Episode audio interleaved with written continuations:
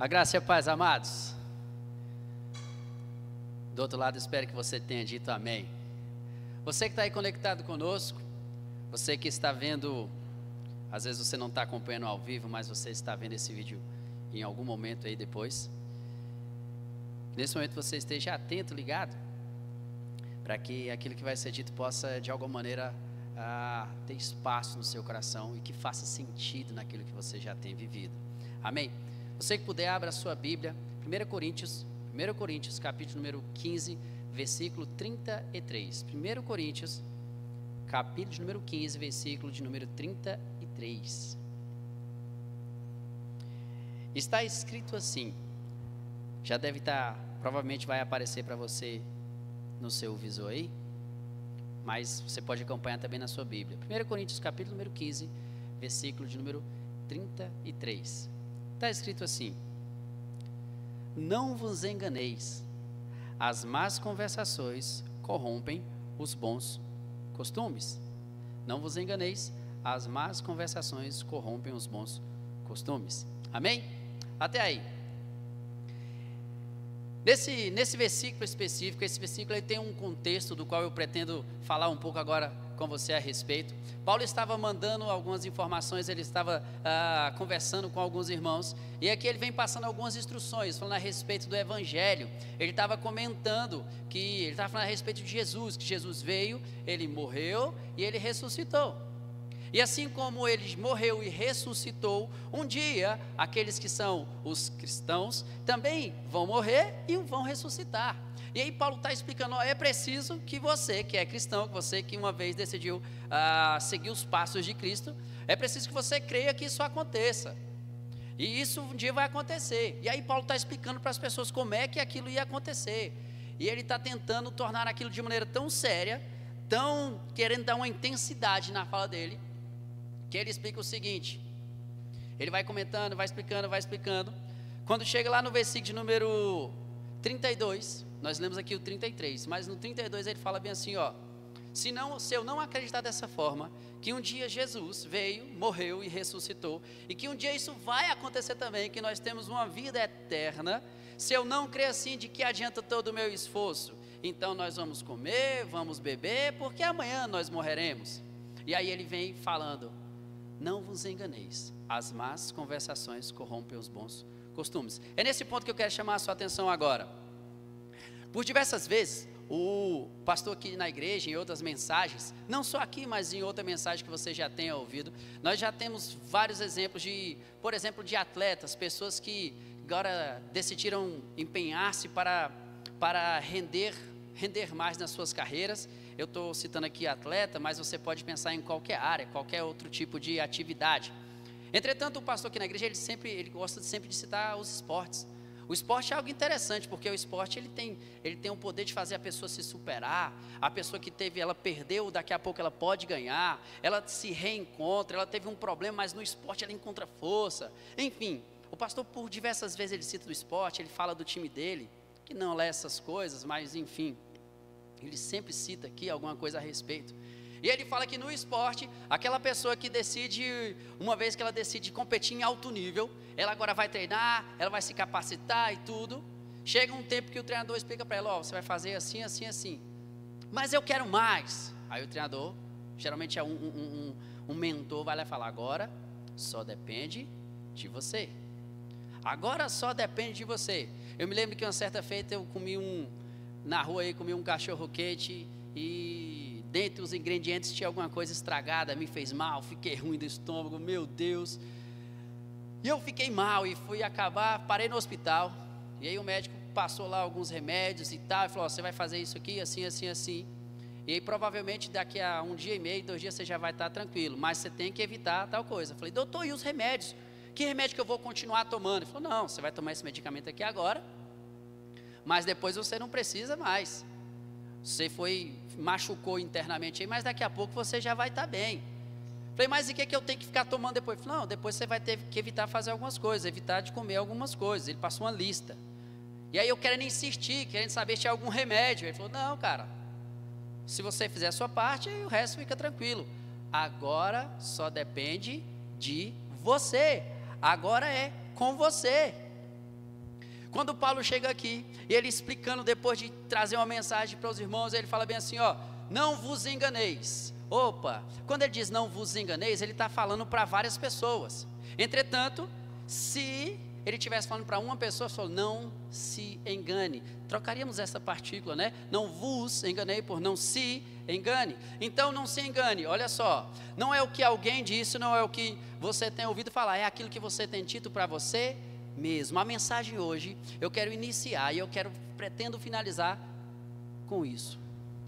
Quais são as verdades que você tem dito para você mesmo? O que que você decidiu acreditar? Porque aquilo que nós decidimos acreditar, nossa vida vai ser pautada baseado nesse entendimento que nós temos, o que nós temos dito para nós mesmos. Você que agora decidiu levar uma vida saudável, você decidiu levar uma vida saudável, você vai, agora vai fazer uma caminhada, você vai fazer algumas coisas. Você tem uma série de objetivos agora que você traçou cara, depois dessa crise, agora eu vou fazer tal coisa, eu vou me comportar de tal jeito. À medida que você traçou algumas metas e traçou alguns objetivos, você tem algo a alcançar, você vai ter que começar a estar focado, porque no seu caminho vão aparecer algumas distrações, algumas coisas vão acontecer para tirar a tua atenção. Nós não vivemos sozinhos. Do seu lado, próximo a você, na sua casa, trabalho, sei lá. Você está envolvido com pessoas. Você vai em lugares, pessoas e lugares. As pessoas e lugares, elas provocam, elas promovem situações. E essas situações, elas vão favorecer ou não para que você continue andando naquele propósito. As pessoas com as quais nós andamos, elas podem nos, com o tempo se passando, essas pessoas podem nos convencer elas podem nos convencer, por exemplo, a não andar, continuar andando no mesmo caminho. Esses dias estava conversando com um amigo, e aí ele conversando a respeito, nós estávamos conversando a respeito de alguns tipos de investimento. E aí ele comentou o seguinte: Cara, tem aí um tempo que eu decidi que eu vou, eu vou parar de, de, de beber. E naquele exemplo, enfim, era a questão da, da bebida. E nós não estamos aqui querendo dizer que beber é certo ou errado, não. Mas naquele exemplo específico, com o meu amigo, ele disse: Eu vou parar de beber. E quando ele disse isso, ele falou: Vou parar de beber porque ele percebeu que o dinheiro que ele parou de gastar, ele tinha lá cerca de um mês e meio que tinha parado de sair para beber. Ele percebeu que o dinheiro que ele conseguiu economizar estava dando para ele fazer muitas outras coisas. Ele falou: Cara, eu não tinha noção disso. E aí, quando a gente estava conversando, ele falando que ele tinha conseguido economizar e estava fazendo várias outras coisas. No meio, da, no meio daquela conversa chegou o terceiro amigo. E o terceiro amigo falou: Cara, final de semana vai, vai ter tal lugar, vamos lá, não sei o que, e tal, e tal, e tal, e tal. Aí o primeiro disse: Não, eu não vou. E o outro insistiu: Cara, mas vamos, vai ser legal, tal, não sei o que. Se você sempre vai, falou: Cara, eu não vou. Mas por que você não vai? Falou: Cara, eu não estou querendo beber. E aí começa uma zoação e todo mundo: Ah, mas você agora é esse, aquilo, enfim. Esse rapaz falou: Não, eu não vou porque eu não quero beber. E para esse lugar, onde você está me convidando para ir, que não tem nada de errado com o lugar ou com as pessoas, só que as pessoas que vão estar lá e o lugar onde nós vamos é um local que fatalmente eu vou querer beber, eu vou querer gastar com aquilo. Então, essa atitude que ele decidiu ter nós não estamos dizendo aqui que era certo ou errado, mas era algo que não contribuía com o objetivo que ele tinha. Porque as pessoas com quem você anda, os lugares onde você frequenta, isso vão provocar, isso vai provocar algumas circunstâncias que podem contribuir ou não com o teu propósito, com o teu estilo de vida. Na vida cristã não é diferente. O que é cristão? Cristão é aquela pessoa que decidiu imitar Cristo. É aquele cara, é aquela moça, é aquela pessoa, é aquele jovem, adolescente, é aquele ancião que decidiu andar como Cristo andou, seguindo alguns princípios. Decidiu seguir princípios. E à medida que você decide seguir alguns princípios, epa, vão aparecer no teu caminho ah, algumas distrações. E essas distrações, elas se tornarão de, distrações de verdade, dependendo do quanto eu ou você estamos focados naquilo. E é necessário que nós venhamos a entender isso. Se você entendeu alguma coisa, se você atingiu uma, um certo conhecimento, você, como cristão, você entendeu que existem algumas coisas que você deve evitar. De novo, nós estamos falando aqui que é certo ou errado. Algumas coisas você deixa de evitar. Eu não vou em tal lugar, eu decidi não andar com tal pessoa. Bom, nós estamos falando de certo ou errado. Simplesmente a pessoa tomou algumas atitudes. À medida que você tomou algumas atitudes, você atingiu um certo nível de conhecimento, você entende que aquilo não é para você. O que vai ocorrer agora é que você precisa, se você encontrou com pessoas que não estão alinhadas com o teu propósito, é preciso que você mude a sua trajetória, para que você não continue andando com pessoas que não pensam naquela mesma linha de raciocínio. Então, vou tentar ser um pouco mais específico. Imagina você, aquela pessoa que, é, por exemplo, agora o rapaz casou. Ele teve a fase lá da adolescência, ele teve a fase da, da faculdade e tal, e agora ele casou. Quando esse rapaz casa, ele vai para uma nova vida. Agora esse cara começa a viver de verdade. E aí, ele tem algumas amizades ainda que não são pessoas casadas. Por exemplo, o rapaz casou e ele tem amigos que não são casados. Não tem problema nenhum esse camarada continuar com as amizades daquele que não é casado. Entretanto, ele não tem como manter e andar e frequentar e continuar fazendo as mesmas coisas. Porque em algum momento esse camarada vai ter que lembrar que numa sexta-feira à noite ele vai ter que voltar para casa, enquanto os outros ficaram. De uma certa forma, pode ser que esse camarada comece a se sentir preso. Poxa, mas ele vai, nem tem hora para voltar. Então é importante que você comece a perceber que as pessoas com as quais você anda, os lugares que você frequenta, eles vão contribuir ou não para que você ande no teu propósito. As más conversações, elas corrompem um bom costume. Qual é a verdade que você tem dito para si mesmo?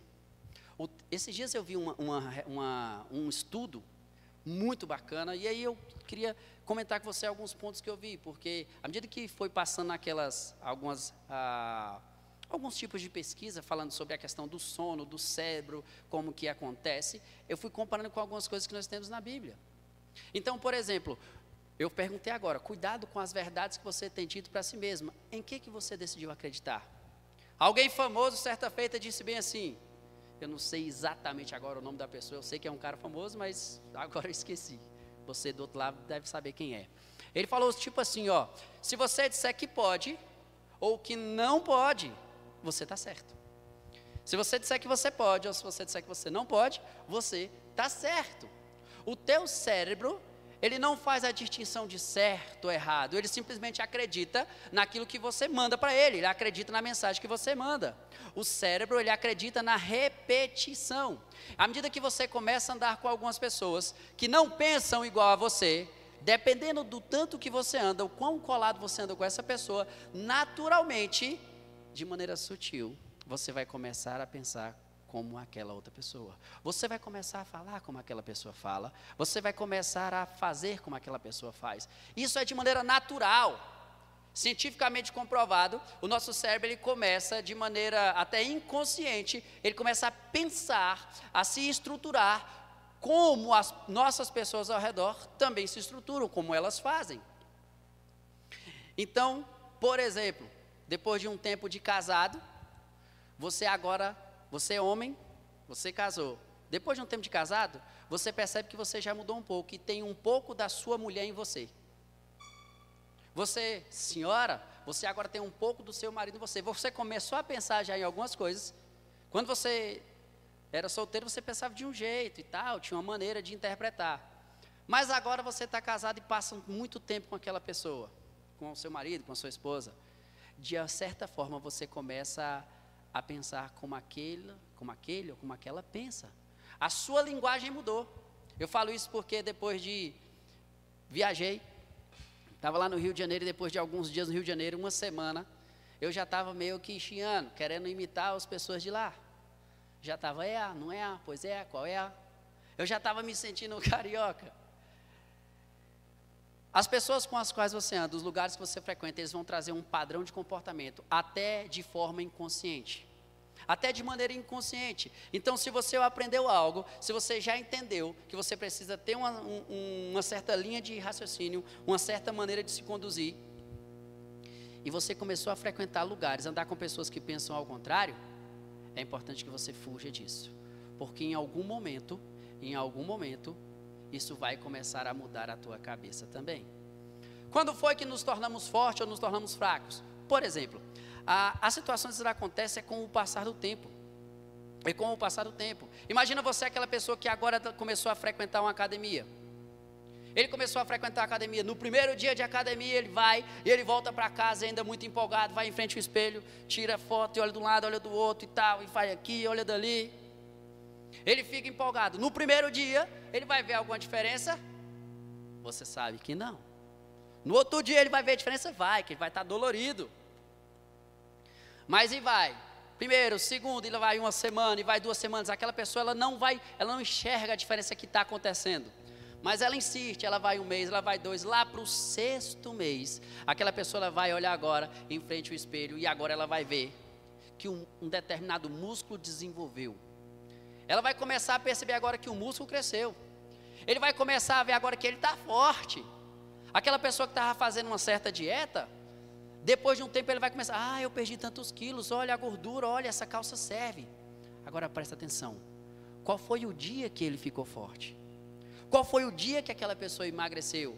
Qual foi o dia que aquela pessoa enfraqueceu? Qual foi o dia que aconteceu aquilo? Imagina que se você passar um dia sem almoçar, eu, nossa, hoje eu não almocei, eu estou com fome. Você pode ter uma fraqueza momentânea, que daqui a pouco, quando você se alimentar, vai ser reposta. Entretanto, aquela pessoa que não se alimenta direito hoje, depois amanhã, e no outro dia, e no outro dia, com o tempo, com o tempo, aquela pessoa vai enfraquecendo, da mesma forma ao contrário. Se aquela pessoa comeu muito hoje, e amanhã ela come muito, e amanhã ela come muito, ela vai com o tempo. Nossa, você engordou hoje? Não foi hoje. É com o passar do tempo, é de contínuo.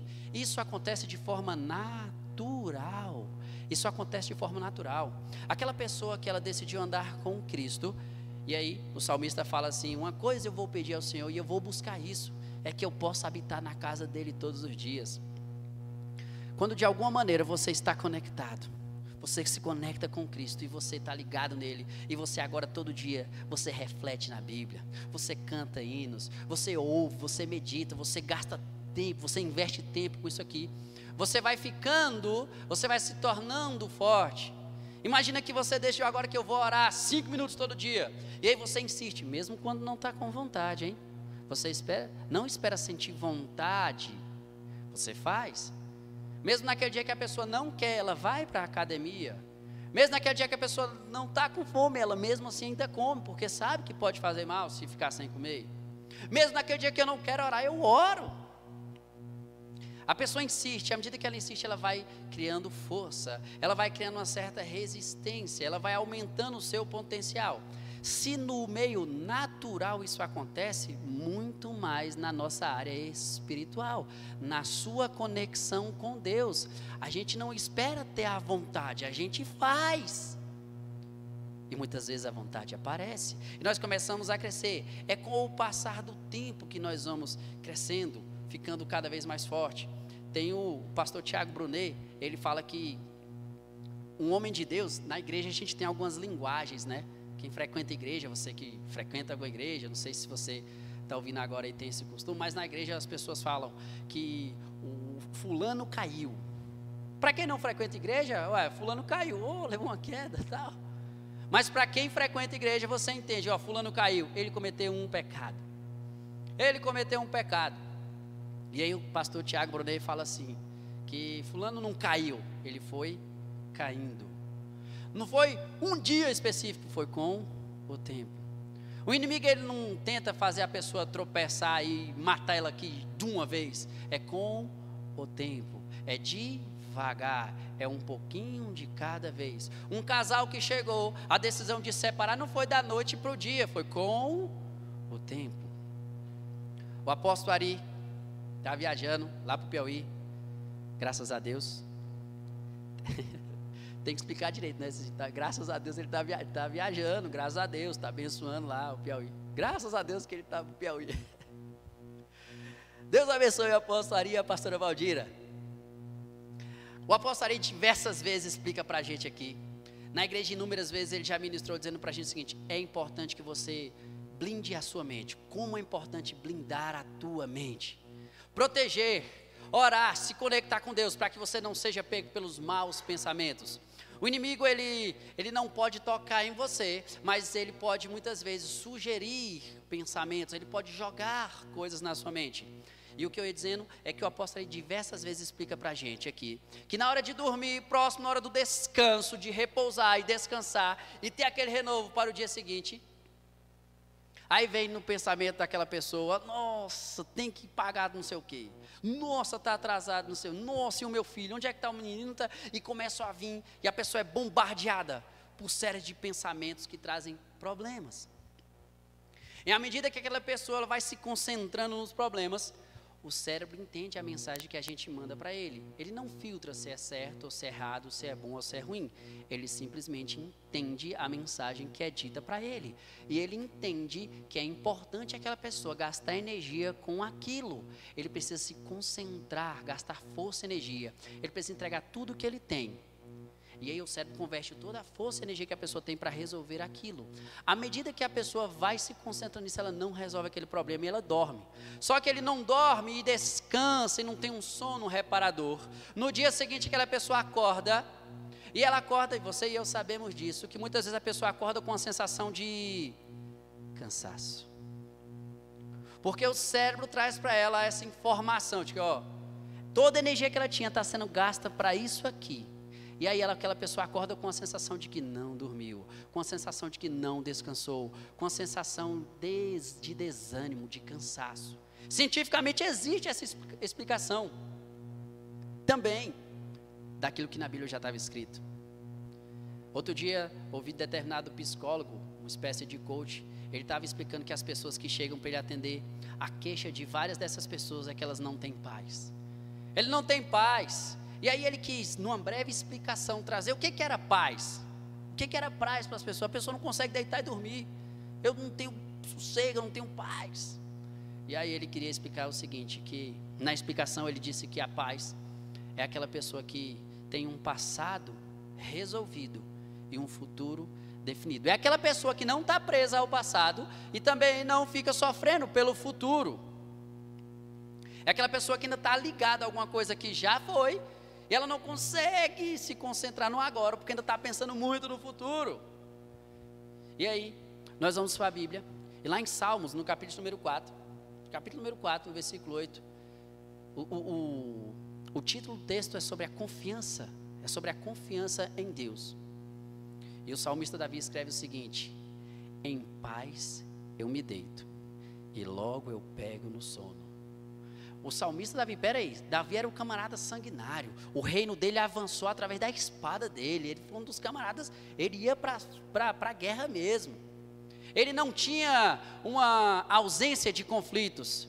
A paz não é a ausência de conflitos, mas é a presença de uma convicção. Entendeu isso? A paz não é a ausência de conflitos, não é quando tudo está bem, no sentido de que não tem problema é que mesmo tendo essas situações, no versículo número 8 lá de Salmos 4, versículo 8, em paz eu me deito e logo pego no sono. Aí no final do versículo fala, porque em ti, Senhor, eu estou seguro. A confiança de Davi e a convicção que ele tem é de saber que ele pode confiar em Deus. É de que o pai cuida do filho, é que nas mãos do pai o filho está seguro. E ele tem essa confiança.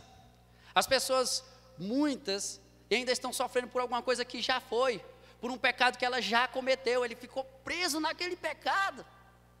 Ficou preso, ficou agarrado naquele pecado. Então aquela pessoa é cristã. Não, o cara é direito, o camarada, o camarada aí um de família, não sei o quê. De repente aquela pessoa, em algum momento ela vacilou. E aquele vacilo, ela ficou presa lá naquele vacilo, ela ficou amarrada naquela falha que ela teve. Ela ficou amarrada, ela não consegue ir para frente, ela ficou presa lá. Ela não consegue se perdoar e tem toda essa história. E ele não consegue fazer outras coisas porque ele fica concentrado naquilo que ele já fez de errado. Miqueias, no livro de Miqueias, versículo, capítulo 7, versículo 18 e 19, lá tem escrito que nós temos um Deus que ama a misericórdia, que é misericordioso. No versículo 19 está escrito que ele jogou os teus pecados, ele joga os nossos pecados no mar do esquecimento. Você que está assistindo aí agora, você provavelmente em algum momento na sua vida, você já deu um vacilo, você já cometeu um erro. E às vezes esse erro está cutucando você e ainda te aperta até hoje. Quando você acha que a coisa vai andar, você, nossa, mas eu fiz aquilo, eu nem mereço. Porque naquele tempo, naquele dia eu fiz aquilo. Ei! Você não é o seu pecado. Você não é a sua falha. O Senhor Jesus, aquele, aquele que te deu vida, aquele que te criou, aquele que sabe tudo sobre você, ele fala para você. Ele joga, jogou os nossos pecados no mar do esquecimento. Ele não se lembra disso. Se ele não se lembra, eu não preciso carregar esse peso. Não é para mim esse peso. Eu preciso ter essa convicção de que eu posso seguir em frente, que eu sou livre, que eu vou adiante, porque o meu futuro está definido. Em Mateus explica que nós não devemos andar ansiosos por coisa alguma, porque o nosso Pai celeste que está no céu, Ele sabe daquilo que você precisa. Então, por mais que você se esforce, busque, corra e vai, e é óbvio, você tem que realmente buscar. Mas a tua confiança não está na tua atitude. A nossa confiança está em Deus. Porque é dele que vem essa, essa, essa confiança, essa sensação de paz, de saber que, por mais que eu me esforço, Ele é quem provê todas as coisas. Algumas pessoas não conseguem avançar porque ficam presas. E aí, nesse estudo que eu falei com você, dizia o seguinte: que o cérebro ele, ele retém as últimas informações recebidas, mas também, às vezes, ele joga algumas sensações para uma memória de longo prazo. Vou te dar um exemplo. Imagina que uma pessoa passou por uma situação difícil, complicada, sei lá, um acidente de carro, é, morreu alguém, é, perdeu o emprego, sei lá, teve uma traição. Aquela pessoa passou por uma situação difícil, e no momento que ela está no momento que ela está passando por aquela situação difícil. Enquanto na Bíblia, Bíblia, princípios, Cristo, eu e você, cristãos, andando com Deus, seguindo princípios de Deus, enquanto aqui nós entendemos que em Deus nós podemos descansar. Nós entendemos que a, o choro pode durar uma noite, mas vai vir um tempo da alegria. Enquanto nós entendemos que não é pelo que eu tanto que eu me esforço, é pelo que Deus abençoa, Enquanto eu sigo esses princípios, às vezes algumas pessoas chegam para você e falam bem assim, ó, acho que você já ouviu isso aqui, ó, quer ver? Está lá a pessoa numa situação difícil, foi traída, a mulher. Aí chega uma amiga, ó oh, minha filha, grava bem essa dor que você está sentindo agora. Você grava bem essa dor que você está sentindo agora. Que é para você nunca mais passar por ela. É uma, é uma, é uma frase legal, não é? É legal. Tipo, não, você grava bem agora, você presta atenção, que depois você não passa de novo. Mas curte só, olha que parada louca isso. À medida que nós abrimos nosso coração e permitimos essa palavra entrar, grava bem essa dor que você está sentindo. O cérebro ele não faz distinção de certo, errado, verdade ou mentira. Ele reage de acordo com a programação que nós mandamos.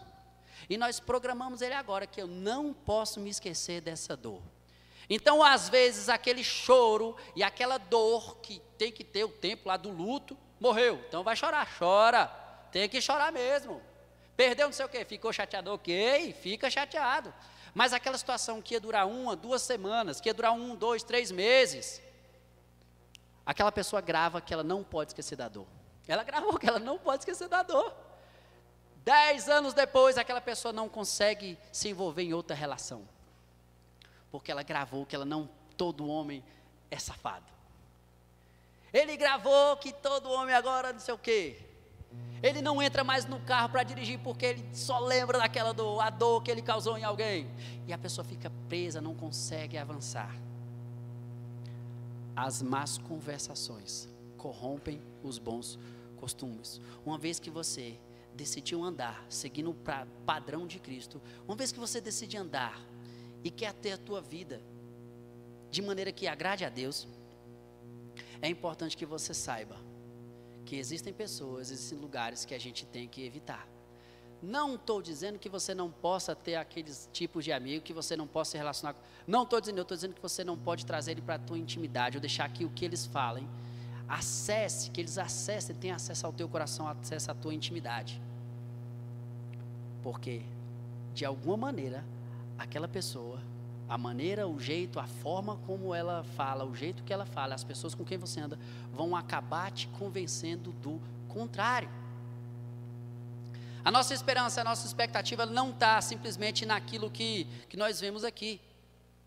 Nesse mesmo texto que eu li com você, alguns versículos antes, Paulo está explicando, ele fala bem assim, ó, lá no capítulo 15, no versículo 19, quando ele está falando para os irmãos, ó, Jesus ressuscitou, um dia nós vamos ressuscitar e tal. Aí Paulo está explicando isso.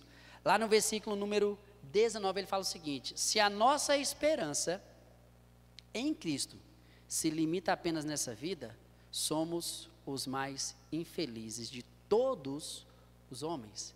Se, sua, se todo o teu esforço, você levanta cedo, dorme tarde, vai para lá, vem para cá, e faz isso, faz aquilo, essa correria louca, e vai para um lado e vem para o outro, correndo atrás do vento. Se a tua expectativa está apenas nessa vida, então o que está escrito aqui é que nós somos o mais infeliz de todos os homens. Porque a nossa expectativa não deve estar apenas nisso. Embora nós teramos, tenhamos algumas colheitas aqui, a nossa expectativa está em Deus, ela deve estar em Deus. Estou partindo para o finalmente. Tiago, mas eu pequei. E quem não pecou? Você e toda a torcida do Corinthians. mesmo sendo fiel, né? Eles pecaram também. O pecado, você não é o seu pecado. O erro que você cometeu não é para que você pare a sua caminhada, mas às vezes você vai ter que só parar, refletir, ver onde você caiu e seguir novamente. As más conversações corrompem os bons costumes. Você que estabeleceu um tipo de padrão, você que quer de repente agora seguir uma, uma maneira certa, uma caminhada, um, alguns princípios que você quer seguir, é importante que você veja com quem você tem andado os lugares onde tem frequentado. Porque as pessoas com quem você anda e lugar onde frequenta, eles vão causar situações. E daqui a pouco, a, de tanto que você ouve falar, de tanto que aquelas pessoas têm influência sobre nós, a gente começa a pensar o contrário. Nós aprendemos na Bíblia, lá no Sermão do Monte, Jesus fala bem assim, ó, Aquele que tiver comida deve repartir com quem não tem. Biblicamente falando, eu tenho que repartir, mas eu tenho pouco. No momento de crise, eu vou dar o que eu tenho? Não tem sentido para as pessoas lá fora. Aquele que tiver duas túnicas, deve, pra, deve dar uma para quem não tem. Se alguém te pedir para você caminhar uma milha, vai com ele duas. De repente, essa é a linguagem do Evangelho de repartir, de ajudar, de contribuir, de fortalecer aquele que está fraco. Essa é a linguagem do Evangelho. Entretanto, o que o mundo diz para a gente, ó, você, você guardou, não guardou? É bom que você guarde, hein, porque o tempo de Cristo está aí. Você já viu que está faltando. Você viu o preço do arroz no mercado. é bom você guardar, hein? Se você não guardar esse pouquinho que você tem, aí a linguagem é diferente. As más conversações corrompem os bons costumes. Se não for assim, de que adianta? E aí, no versículo número 34, Paulo escreve assim: Tornai-vos a sobriedade, como é justo, e não pequeis. Porque algumas, porque alguns ainda não têm conhecimento de Deus. Você não precisa fazer o que você não sabe, mas à medida que você já entendeu algumas coisas, é importante que você pratique aquilo que você já sabe. Tiago fala o seguinte: Tiago está escrito assim, ó. Tornai-vos, pois, Tiago 1, 22. Tornai-vos, pois, praticantes da palavra e não somente ouvintes, enganando-vos a vós mesmos. Não adianta você saber alguma coisa se você não pratica? Como que você prova que você entendeu alguma coisa? Como que você prova que você aprendeu determinada coisa? Fazendo aquilo. Quais são as verdades que você tem dito para si mesmo? Não vos engane, não se engane. Quais as verdades você tem dito para si mesmo? Porque às vezes aquela você decidiu agora que vai ter uma vida, uh, agora eu vou me alimentar direito, agora eu vou ter uma vida saudável. Aí se matriculou na academia, mas ainda dorme mal, ainda come apressado, ainda não faz isso, ainda não faz aquilo. Ei, não se engana. Não se engana não, meu filho, está se enganando. Está jogando o seu tempo fora. Que possamos aprender com as crianças. Finalizo aqui. Então lá em casa eu tenho uma menininha novinha, três anos, e todos os dias o Senhor me mostra algumas coisas, fala comigo através dela. Outro dia eu cheguei em casa e ela disse bem assim para mim, estava passando um desenho e ela disse, passou uma, uma, boneca, ela falou, pai, eu quero essa boneca, compra essa boneca para mim. Eu falei, claro. Daqui a pouco passou uma outra propaganda, ela, pai, compra aquela casinha para mim. e aí na cabeça dela, e aí vai, né? Quanto mais ela assiste, mais propaganda e mais ela vai pedindo. Na cabeça dela, ela pede para mim, porque ela sabe que o pai tem para dar. Na cabeça dela, o pai pode tudo. E tudo é possível ao que crê. Ninguém explicou para ela ainda, ninguém colocou um limite na cabeça dela do que o pai pode ou não pode. Ela acha que o pai pode todas as coisas. E o vacilo que ela deu de manhã, daqui a pouco ela já esqueceu. Daqui a pouco, o, a desobediência que ela teve, ela está já daqui a pouco no meu colo. Porque ela sabe que é, agiu contrário à, à intenção do pai. Tudo é possível ao que crê. Eu não sei como você está, o que você fez, com quem você tem dado, como tem sido a maneira que você, onde você tem se empenhado. Mas fique atento, porque algumas distrações vêm para te tirar do caminho. Não se engane. As más conversações corrompem os bons costumes. Isso quer dizer que as pessoas com quem você anda, os lugares onde você frequenta, podem começar a te fazer duvidar se vale a pena ou não seguir o padrão de Cristo. Se vale a pena ou não você continuar fiel à sua esposa, a ser um bom pai, a ser uma esposa mais dedicada, se vale a pena ou não você obedecer seu pai, honrar o seu pai e a sua mãe, mesmo quando você acha que não deveria. Se vale a pena ou não você ajudar aquele necessitado. Cuidado. As más conversações corrompem os bons costumes. Começa a filtrar as mensagens que você manda, as verdades que você diz para si mesmo, para que a gente não seja refém das nossas próprias palavras. Amém? Eu quero orar com você. Deus, eu quero nesse momento agradecer, ó Pai, por essa oportunidade de podermos falar aqui, ó Pai, da palavra, de podermos aqui juntos, ó Pai, entender. Não é toda a verdade, mas é um pedaço dela. Ó Senhor Jesus Cristo, nós, nós sim, ó Pai, podemos usar as ferramentas que o Senhor já dispôs para nós, que o Senhor já disponibilizou para nós. Que nós podemos, a nossa caminhada, Senhor Jesus Cristo, nós podemos selecionar melhor pessoas, lugares. Não quer dizer que nós não vamos falar, ou não vamos conversar, ou não vamos ser amigos das pessoas, não. Que nós vamos ser pessoas, ó Pai, com cara fechada e que vai ser aquele cara chato ou coisa do tipo. Não, ó Pai, mas quer dizer que nós não vamos nos distrair, ó Senhor Jesus que nosso coração vai estar firmado com foco em andar segundo o teu padrão. Que o nosso padrão ele venha, ó Pai, de ti, que precisamos estar conectados com a fonte, para não se distrair, ó Pai, com apenas algumas coisas momentâneas. Eu oro, Senhor Jesus Cristo, pela vida de cada pessoa que está, ó Pai, nesse momento assistindo essa celebração. Que essa mensagem possa continuar falando aos corações, ó Pai. Que surja muito mais efeitos, Senhor Jesus Cristo. Em nome de Jesus. Amém.